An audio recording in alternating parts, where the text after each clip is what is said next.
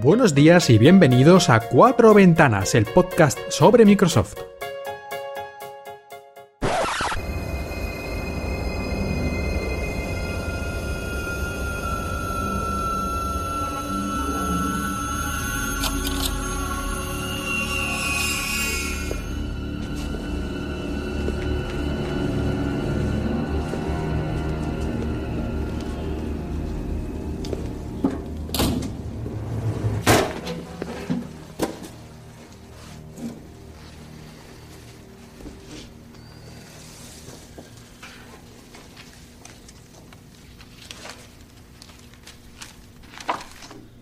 Puede ver, llevábamos mucho tiempo observándoles, señor Myerson.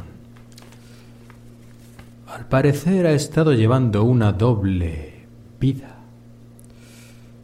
En una es usted Terry Myerson, vicepresidente ejecutivo de una importante empresa de software. Tiene el número de la seguridad social, paga sus impuestos y también ayuda a su mayordomo a sacar la basura. La otra vida la vive entre ordenadores.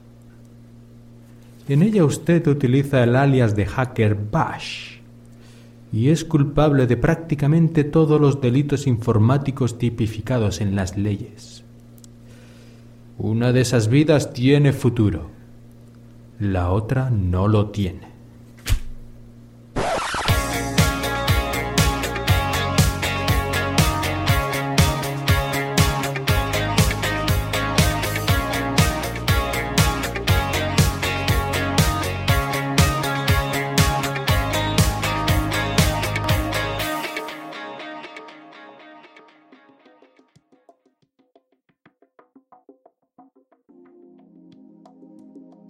Bienvenidos a Cuatro Ventanas. Aquí estamos en un nuevo episodio de tu podcast sobre Microsoft. Y como suele ser habitual, vamos a ir directamente al grano, aunque antes me gustaría comentar que todavía me duele la cabeza por el golpetazo que me ha dado Emilcar con el iPad Pro, como prometió eh, cuando me uní a esta red de podcast Emilcar FM, si no publicaba con suficiente asiduidad. ¡Ay! ¡Qué golpetazo realmente! Y este iPad Pro lo ha sacado Emilcar, porque él no tiene, de Max Atiné, creador del podcast de la red Emilcar FM, Perspectiva. Aunque yo creo que hubiera sido más lógico que este iPad lo hubiera sacado del programa Impetu, ya que es un poco lo que me haría falta, ¿no? Para grabar cuando toca. En fin, como decía, vamos al grano, vamos a lo que toca, vamos a hablar de Microsoft y vamos a hablar primero de los resultados económicos, que ya sé que a algunos os aburre, pero no os preocupéis que serán solo unos breves minutos.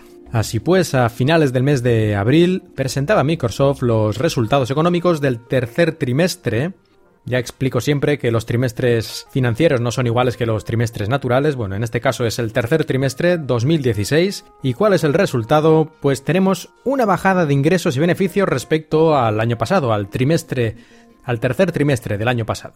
Esto no significa que Microsoft esté en las últimas, ni muchísimo menos. Sigue ganando millones y millones y millones de dólares.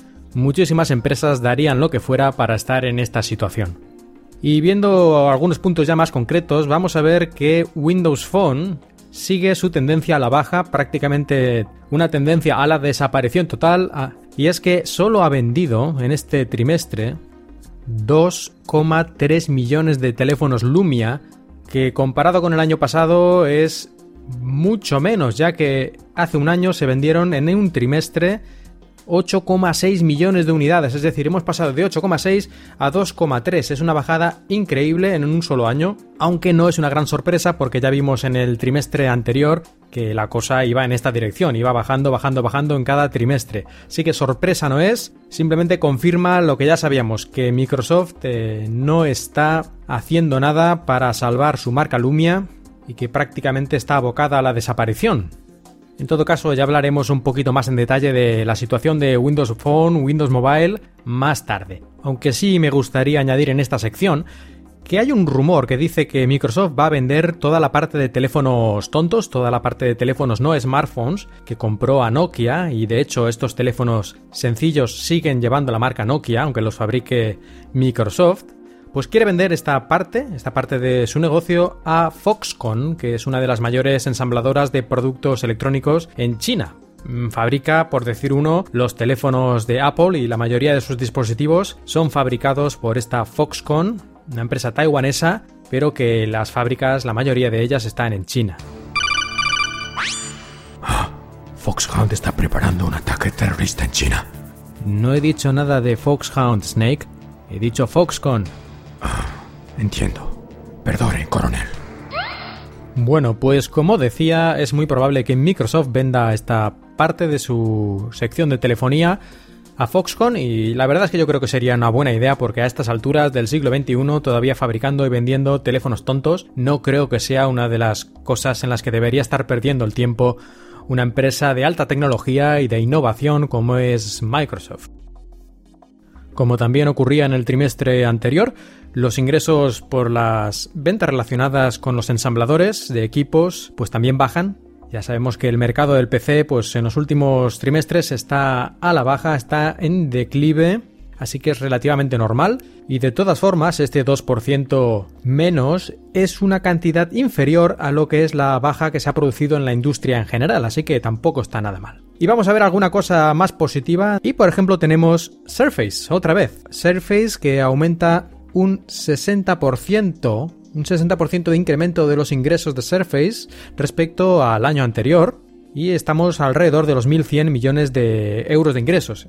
Esto naturalmente es menos que el trimestre, segundo trimestre, el anterior a este, pero es normal porque aquel era el trimestre, digamos, de las fiestas navideñas y todo esto. Y Surface entonces parece que se va afianzando y de hecho tenemos noticia que dice que el 30%, bueno, el 31% de las ventas de dispositivos 2 en 1, es decir, dispositivos que pueden utilizarse como una tablet pero también como un PC, son productos Surface de Microsoft. El segundo, la segunda compañía sería Apple con su iPad Pro, porque es el único dispositivo que tiene de este tipo.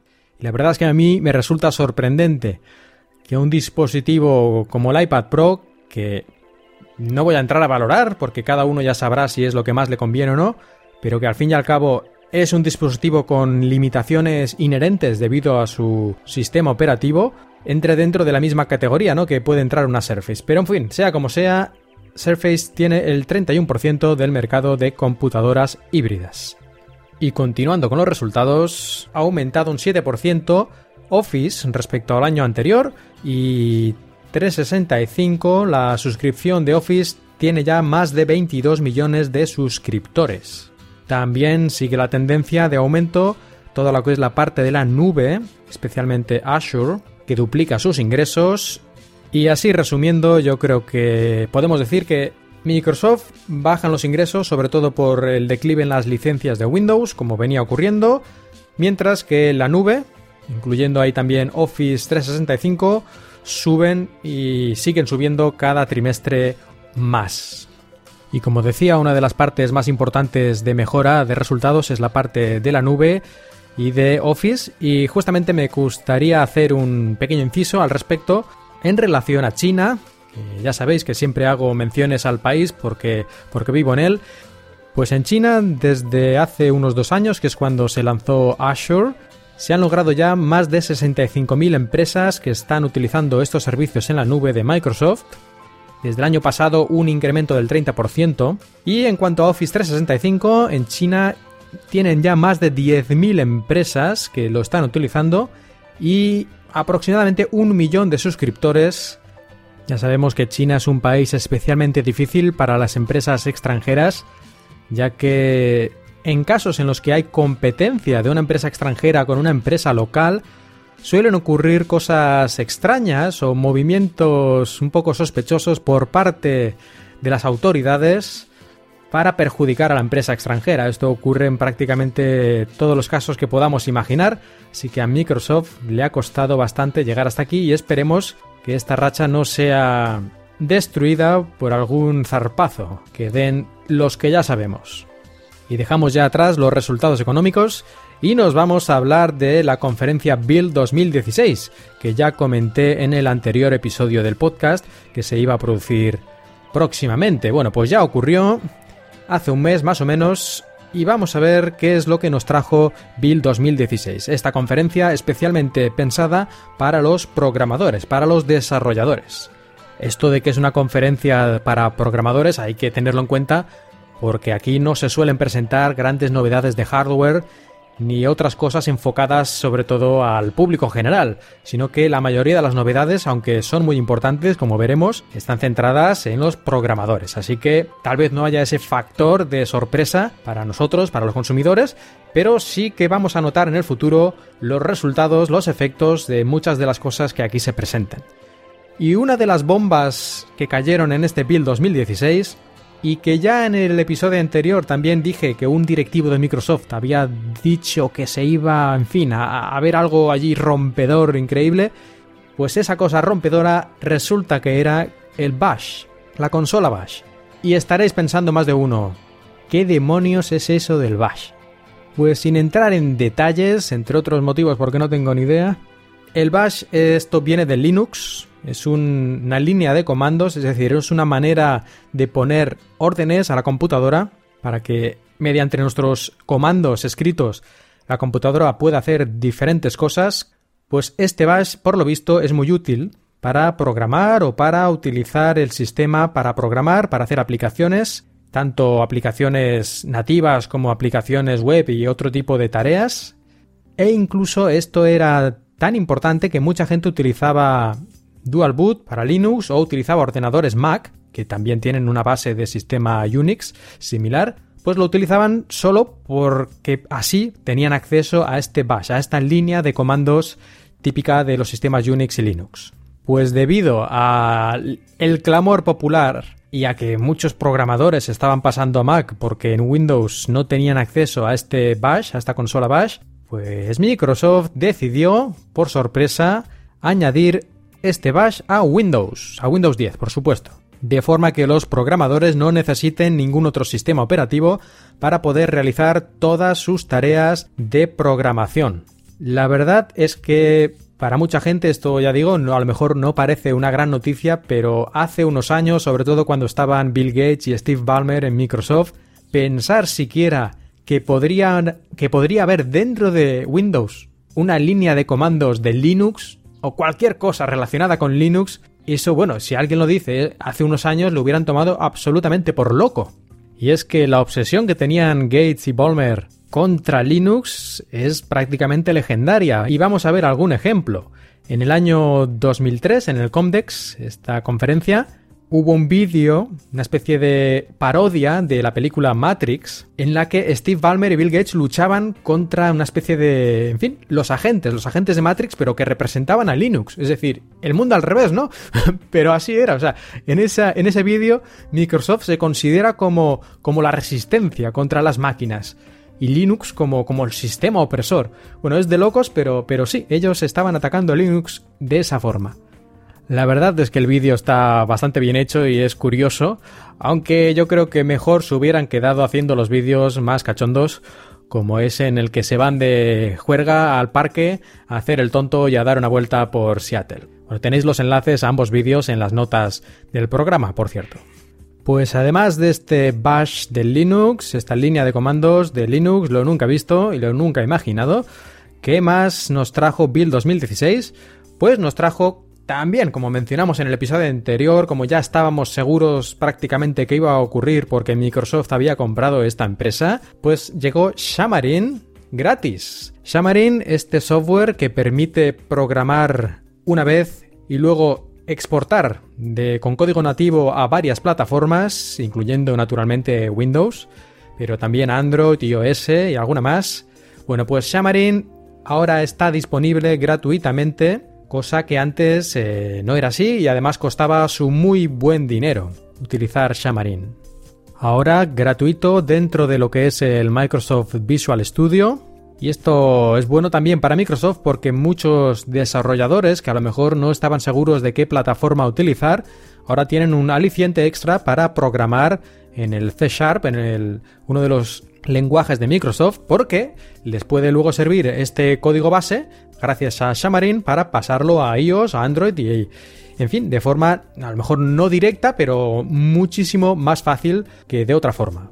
Así pues, entre la llegada del Linux Bash y Xamarin gratis, Microsoft yo creo que ha dado un importante golpe sobre la mesa para todo lo que respecta al mundo de los desarrolladores de software.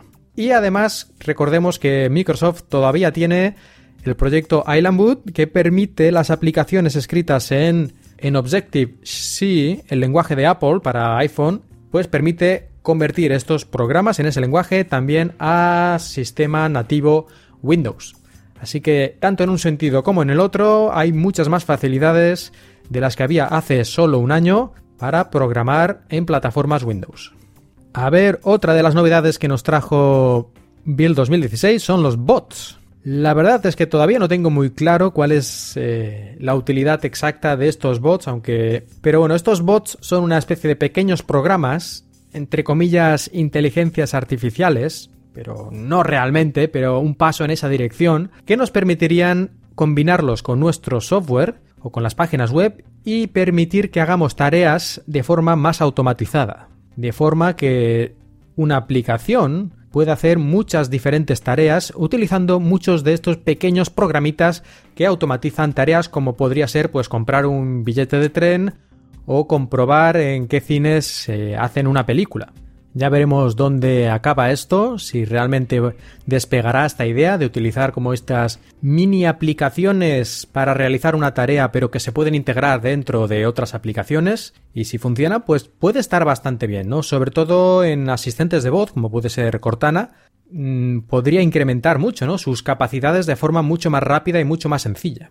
En todo caso, creo que todavía le falta bastante recorrido hasta que veamos eh, un funcionamiento más, eh, más real. Microsoft también presentó durante Build la tinta digital. La verdad es que Microsoft durante muchos años ya ha estado poniendo un interés especial en todo lo que sea escribir en una pantalla. Esto era parte del sueño que tenía Bill Gates hace ya 15 años o más cuando desarrolló la idea del tablet PC, que siempre desde su concepción tenía asociado un stylus, un lápiz, un bolígrafo con el que poder escribir, tomar notas manuscritas y dibujar en la pantalla. Pues ahora lo que ha hecho Microsoft es hacer esto mucho más fácil para que cualquier aplicación pueda añadir estas capacidades con unas pocas líneas de código.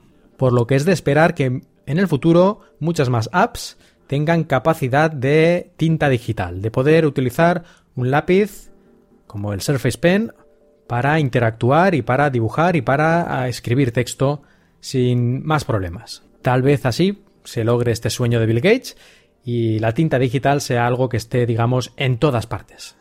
Y otro de los anuncios importantes que se realizaron durante el build, aunque esto ya lo conocíamos, pero se dieron más detalles, es la actualización, la próxima actualización de Windows 10, lo que tenía nombre código, tiene nombre código Redstone, pues ya tiene un nombre oficial, y un nombre oficial que es Windows 10 Anniversary Update. ¿Por qué esto de aniversario, actualización aniversario? Pues porque va a salir en principio al mismo tiempo que el año pasado salió Windows 10, es decir, bueno, al mismo tiempo un año después, en las mismas fechas, pero un año después, cuando sea el aniversario, saldrá la actualización Redstone Anniversary Update. Esta actualización añade bastantes detalles, mejora el sistema en general, Podemos ver novedades en el menú de inicio, en la manera en que podemos responder a las notificaciones y más cosas que ya podremos detallar cuando salga oficialmente dentro de un par de meses.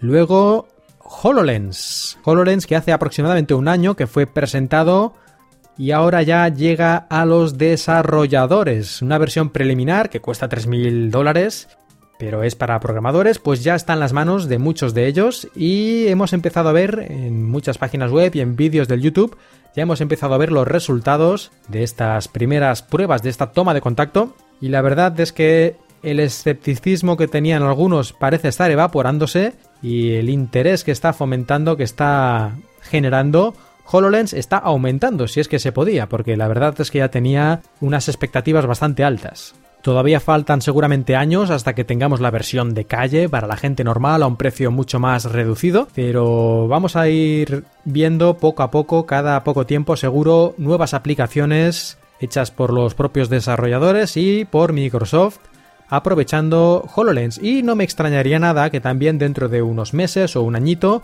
tengamos una versión 2 para desarrolladores también, pero una versión mejorada y seguramente una tercera y una cuarta hasta que al final tengamos ya la versión final que será mucho mejor de la que tenemos ahora, que ya es muy impresionante. Y también este verano van a llegar las aplicaciones de Xbox. Ya se lleva bastante tiempo hablando sobre ello, pero al parecer ya está la fecha fijada, este verano llegarán las primeras aplicaciones que podamos utilizar, descargar desde la tienda de Windows y utilizar en Xbox One.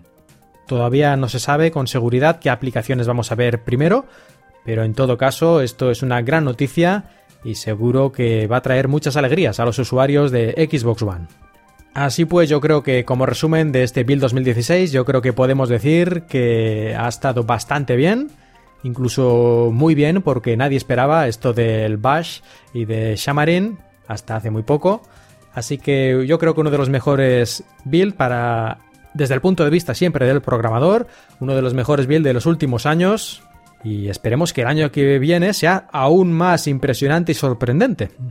Lo único que yo por lo menos eché en falta fue alguna mención a Windows 10 Mobile, que prácticamente no apareció allí ni por casualidad, incluso cuando tenían que hacer alguna presentación, alguna prueba, alguna demostración, pues siempre la hacían con Android o con iPhone, incluso en los casos en los que la aplicación o ese sistema funcionara también con Windows 10 Mobile. Algunos dicen que es que no era necesario porque realmente ahora ya Windows 10 Mobile es Windows 10 y que por lo tanto cualquier aplicación que se quiera hacer una demostración, pues si se hace en Windows, pues en Windows 10, pues no es necesario que sea específicamente un Windows 10 Mobile. Bueno, tal vez técnicamente no sea mentira, no sea falso esto, pero desde el punto de vista de la imagen, de las formas, la verdad es que queda bastante feo. Y enlazando así ya con nuestra sección sobre Windows Mobile, Windows Phone, tenemos varias noticias. Ninguna especialmente positiva, aunque bueno, eso depende un poco cómo se vea. Porque ya hemos dicho antes que las ventas de Windows Mobile, de terminales con Windows Mobile, de terminales Lumia, están prácticamente cayendo en picado y que además la propia Microsoft ha dicho que este año no piensa sacar ningún terminal nuevo, así que básicamente esto va a continuar. Por lo menos durante un buen tiempo porque Terry Myerson, el vicepresidente ejecutivo de Windows y dispositivos, en una entrevista dijo que sí, que tenían mucho interés en las pantallas de 4 pulgadas en referencia a los teléfonos móviles, pero que en este momento no era el centro de atención de Microsoft. Aunque naturalmente eso no quiere decir que lo abandonen, sino que es parte de Windows 10, es parte de la familia, pero que no se van a centrar especialmente en Windows 10 Mobile en los próximos meses, aunque él dijo también que esperaba que el próximo año sí que habría ah, bastante más interés en este campo. ¿Es esto el Surface Phone? ¿Es otra cosa? No lo sabemos. Pero lo que está claro es que durante este año prácticamente la plataforma Windows 10 Mobile va a estar congelada. No voy a decir muerta, pero sí congelada. Y no digo muerta porque precisamente estos últimos días están llegando más aplicaciones a Windows 10 Mobile, como puede ser la aplicación oficial de Instagram, o por ejemplo noticias, aunque no es totalmente oficial, pero parece, porque se ha visto en algunas diapositivas que presentó Microsoft en una pequeña conferencia, que WeChat, la aplicación de mensajería más utilizada en China, el WhatsApp chino, de la que hablé en un episodio anterior, que en ese momento parecía que no iba a haber una versión de Windows 10 Mobile, que había dicho Tencent, la empresa que lo hace, que no les interesaba. Bueno, pues ahora parece que sí lo están haciendo, que habrá una aplicación universal de WeChat. E incluso podría ser que esta aplicación no solo es de WeChat, sino que tiene algún tipo de compatibilidad también con QQ, que es la aplicación de mensajería anterior que tenía la propia Tencent, que sería más similar a lo que conocemos como Messenger de Microsoft, pues sería un poco más ese estilo más antiguo, y WeChat, que es más al estilo moderno de telefonía móvil, al estilo WhatsApp. Bueno, pues podría ser, podría ser que esta aplicación de Windows 10 Universal fuera incluso compatible con los dos de alguna forma. En todo caso, no parece que la plataforma Windows 10 Mobile esté muerta, pero sí que está un poco en la nevera.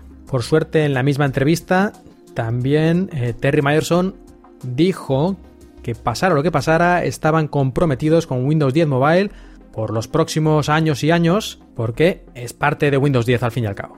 Así que tampoco hay que asustarse si los que seamos fans de Windows 10 Mobile, vamos a tener Windows 10 Mobile para rato, mejorando y mejorando, porque mejora al mismo tiempo que Windows 10 y Windows 10 tiene ya más de 300 millones de aparatos funcionando. En todo caso, una pena, una pena lo de Windows Mobile, que lo veamos en estos momentos tan bajos, e incluso mi mujer, que ya dije en el episodio anterior que aguantaba con Windows Phone porque es una auténtica fan, o por lo que sea, no lo sé, pero ella le gustaba y lo utilizaba y no quería cambiar a Android ni a nada, pues al final no ha podido ya aguantar más porque aplicaciones precisamente como WeChat o como Alipay o en fin, aplicaciones que se utilizan prácticamente todos los días aquí en China, pues no la versión de Windows Phone existía pero no tenía todas las características que tienen otras plataformas y por lo tanto pues muchas funciones no se podían realizar y ya dijo mi mujer que no, que ya no podía aguantar más y que quiere un teléfono Android. Bien. Pues ya veremos qué compramos. Estamos viendo posibilidades, seguramente un Xiaomi, como el Xiaomi Hongmi 3 o el Xiaomi 5, la última insignia de Xiaomi, aunque no es tan fácil como parece, porque para comprar Xiaomi hay que pelearse aquí, hay que ir a la página web para comprar de manera oficial y hay que hacer una especie de cola. Bueno, a las 10 en punto de la mañana normalmente se abren las ventas y un minuto después ya se ha acabado el stock y te dicen que vuelvas el próximo día, que puede ser al día siguiente o puede ser 3 o 4 o 5 días o incluso la semana siguiente. Así que llevamos ya dos o tres semanas intentando comprar estos Xiaomi y no hay manera, no hay manera. Pero bueno, algún día lo lograremos. De momento, el Lumia 820 de mi mujer ahí sigue dando guerra, aunque ya está bastante renqueante. Y vamos ahora a hablar de algunas noticias breves, como por ejemplo, una bastante extraña que solo afecta a los que a los cuatro gatos que tenemos Windows 10 Mobile. Y es que en Windows desde Windows Phone 7 hasta ahora Windows 10 Mobile siempre ha habido en la mayoría de Windows Phone la posibilidad de escuchar la radio FM gracias a que el hardware lo soportaba, tenía esta capacidad y también porque Windows Phone eh, incluía una aplicación de radio y podías así escuchar la radio aunque no tuvieras conexión de datos y sin casi gastar batería. Por desgracia parece que Microsoft ha decidido eliminar esta aplicación a partir de las próximas versiones de Windows 10 Mobile y la verdad es que nadie sabe por qué. Dicen que les costaba mucho mantener actualizada la aplicación. Y ya me dirás tú, una aplicación que no ha cambiado desde que salió esta versión en Windows Phone 8, diría yo. En fin, bastante extraño. Algún motivo habrá, tampoco creo que lo hagan por fastidiar. Pero la cuestión es que es bastante raro, aunque tampoco es el apocalipsis, ¿no? Porque hemos visto en muchas webs, cuando hablaban de esta noticia, como que ya no se podrá escuchar la radio en Windows 10 Mobile a partir de, esta actualización y esto tampoco es así en principio ya que podemos utilizar otras aplicaciones que descarguemos de la tienda como por ejemplo Radio FM Phone, Radio FM Phone, que es una aplicación sencillita, pero que no tiene publicidad, tampoco tiene ningún tipo de, cosas extrañas en cuanto a la privacidad, no pide acceso a ninguna cosa rara y bueno, pues es gratis, ¿no? Así que gratis, sin publicidad, sin cosas raras de la privacidad, pues radio FM Phone. Otra noticia breve tiene que ver con Cortana, el asistente de voz de Microsoft, que está presente en todos los dispositivos Windows 10, incluyendo mobile, y que siempre este asistente de voz tiene una cualidad diferente, por ejemplo, a Google Now, y es que tiene cierta personalidad, de manera similar a, Siri, ¿no? Es decir, no solo nos dice las cosas que necesitamos o le podemos pedir algunas cosas, sino que tiene ciertas respuestas pregrabadas que le dan un toque más humano. Y el otro día vi varios reportajes, varias entrevistas a la que le da esta personalidad a la guionista que crea la mayoría o todas las respuestas que tiene Cortana en español. Esta mujer, que se llama Sara Vicente, ha sido guionista de series de televisión en España, como puede ser Siete Vidas, y se encarga de ir escribiendo estas frases, ¿no? Y es curioso cómo lo explica, que tiene que ser muy cuidadosa con no ofender a nadie, pero al mismo tiempo que las respuestas no sean totalmente sosas, ¿no? Y sin ninguna gracia. Y es un proceso bastante curioso, ¿no? Parece sencillo en principio, ¿no?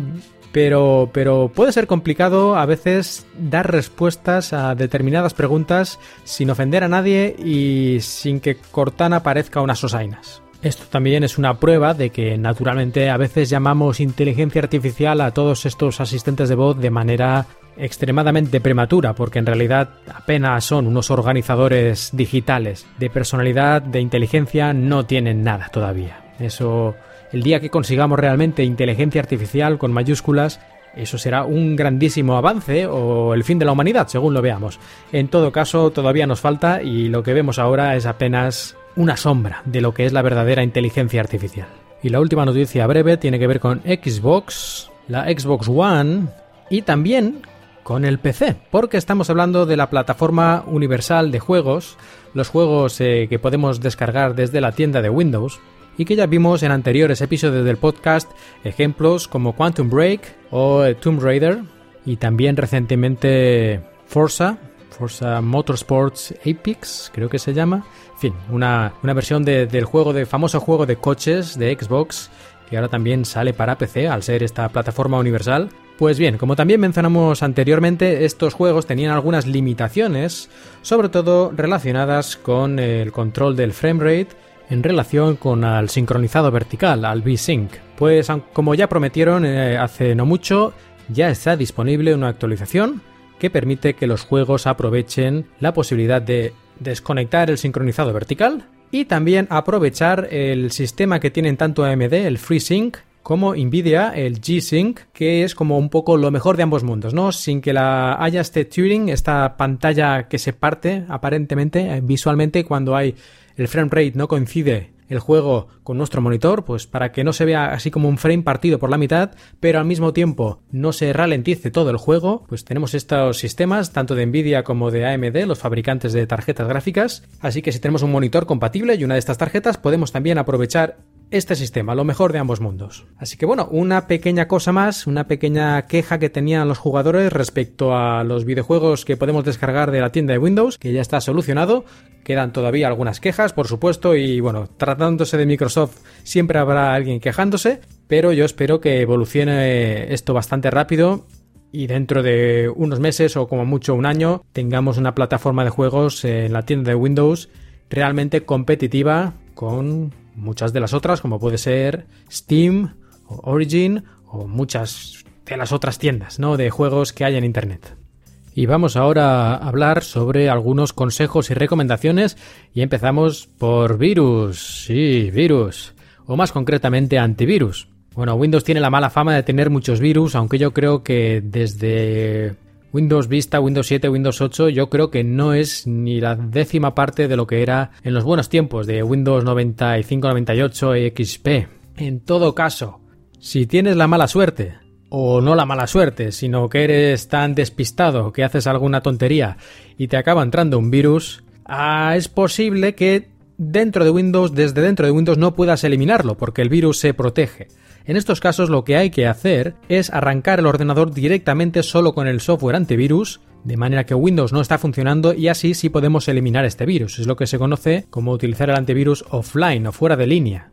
Pues podemos hacer eso con el propio antivirus que lleva incluido Windows 10, el Windows Defender. El proceso es un poco, bueno, no es muy complicado, pero bueno, hay que seguir varios pasos. Yo creo que no lo voy a explicar aquí, pero sí que lo voy a poner en las notas del programa y así si alguien lo necesita, tiene algún virus que parece que no se puede eliminar fácilmente, puede intentar esto utilizar este Windows Defender, que es gratis y viene incluido con Windows, para hacer un arranque, un USB de arranque y desde ahí arrancar el antivirus e intentar solucionar el problema sin que Windows esté funcionando en la máquina. Y así tiene muchas más posibilidades de poder solucionar el problema.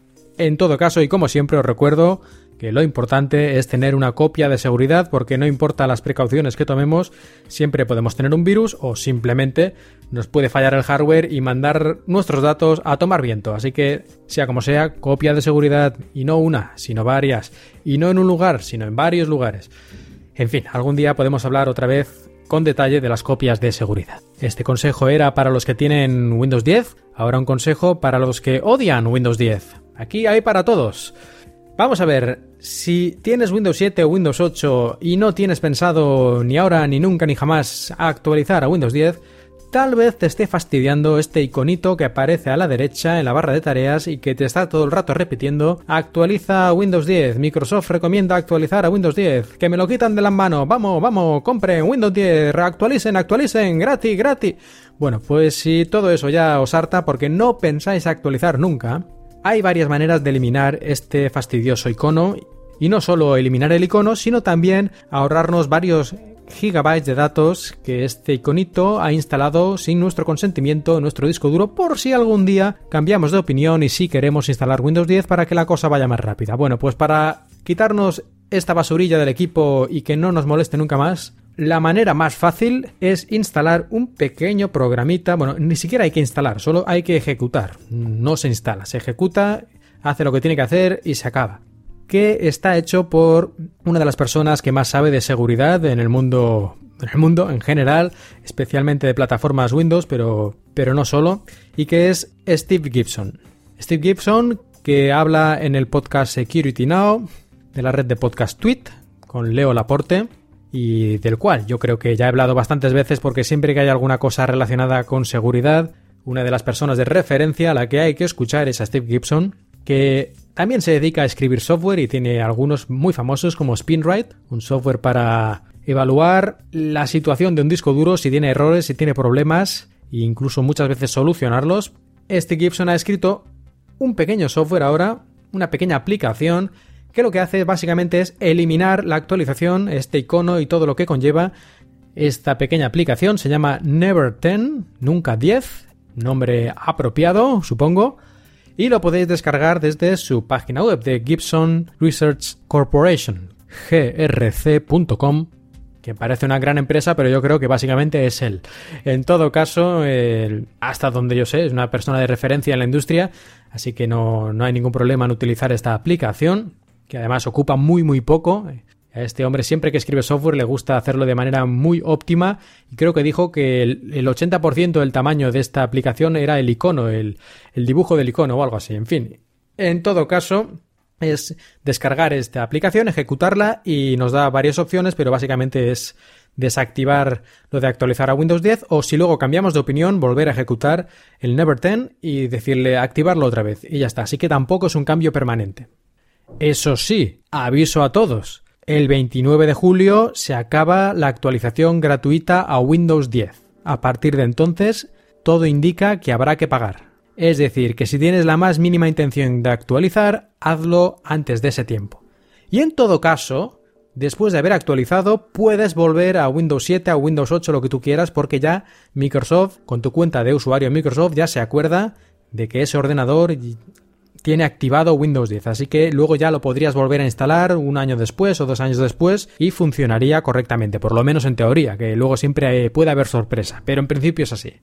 Así que si no quieres actualizar nunca más, pues no pasa nada, que, que llegue el 29 de julio y ya está.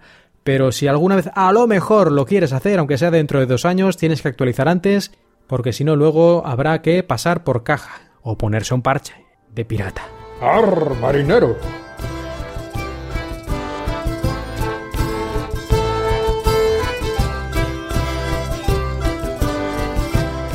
Y tras esta breve, minúscula canción homenaje a Monkey Island, o como decía en mi tierna infancia, Monkey Island, la mítica aventura gráfica de LucasArts con el sistema SCUM o SCAM, llegamos a un consejo para los que escucháis podcast que por lógica es todos y cada uno de vosotros, porque si no, ¿qué estáis haciendo aquí?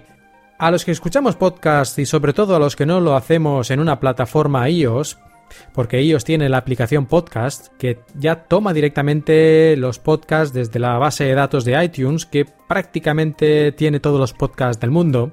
Pero a los que no tenemos un iPhone o un iPad o algo similar, tenemos que utilizar otras aplicaciones y en muchos casos para buscar un podcast, para añadir un podcast a nuestra biblioteca, lo que tenemos que hacer es tener su RSS, esta dirección donde están los datos del podcast y donde se van actualizando los episodios de forma que la aplicación de podcast los pueda descubrir cuando hay nuevos y descargar.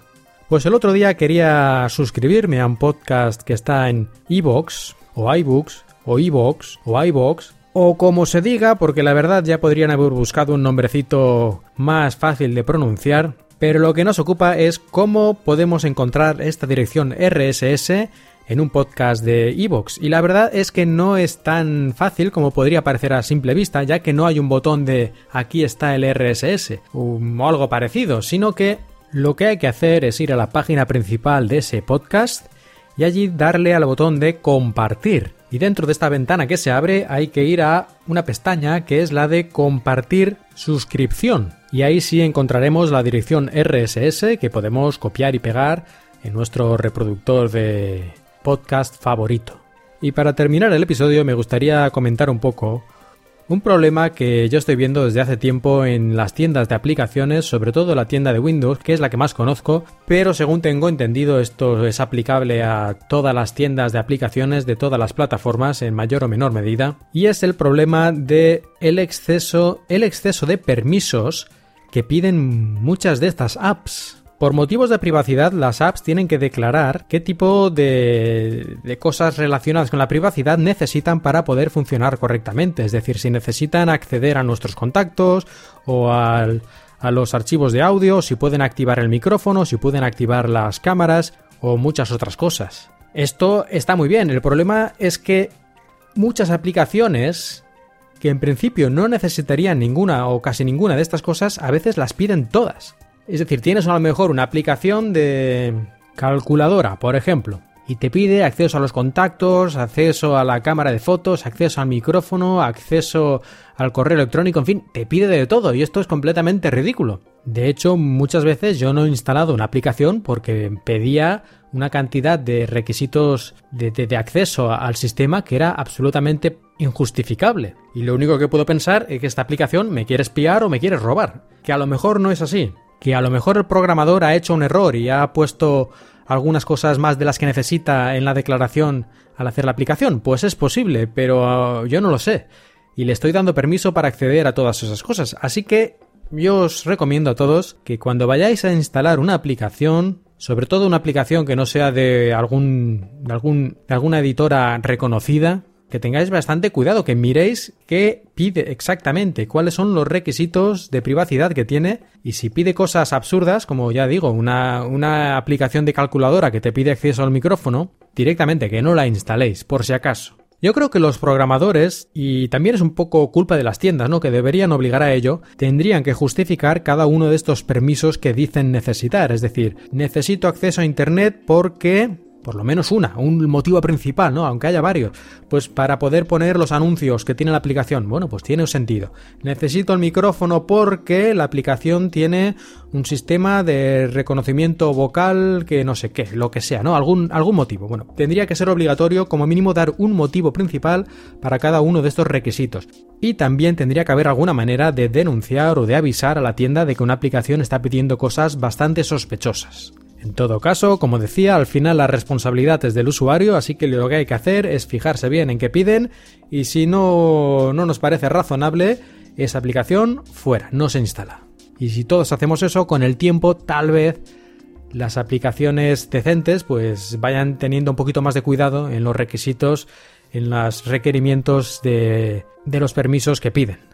Y con este breve comentario llegamos al final de este episodio de Cuatro Ventanas, el podcast sobre Microsoft, y os querría pedir otra vez, por favor, si es posible, si sois tan amables, que dejéis una reseña en iTunes, y si no es por mí, hacedlo por Microsoft. Porque no puede ser que los otros podcasts de Milcar FM tengan muchas más reseñas que nosotros. De hecho, creo que somos el podcast de la red que tiene menos reseñas y esto va a ser una vergüenza. Por lo tanto, ya sabéis, id raudos a dejar alguna reseña, no hace falta que sea una reseña muy larga, y si queréis poner también alguna recomendación o algún consejo o alguna crítica constructiva, bienvenida es, por supuesto. Y a los que ya habéis dejado alguna reseña, pues muchísimas gracias, sin duda alguna.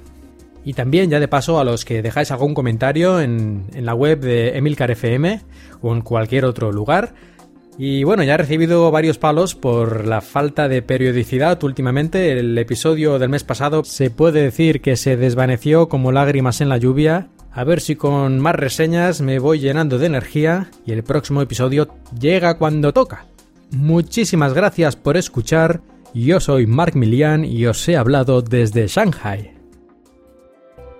Podéis dejar comentarios en la web de la red de podcast emilcar.fm, en mi blog cuatroventanas.tumblr.com y en Twitter arroba cuatroventanas. La música que habéis escuchado durante este episodio pertenece a Serakina y Stereo Resonance, música con licencia Creative Commons.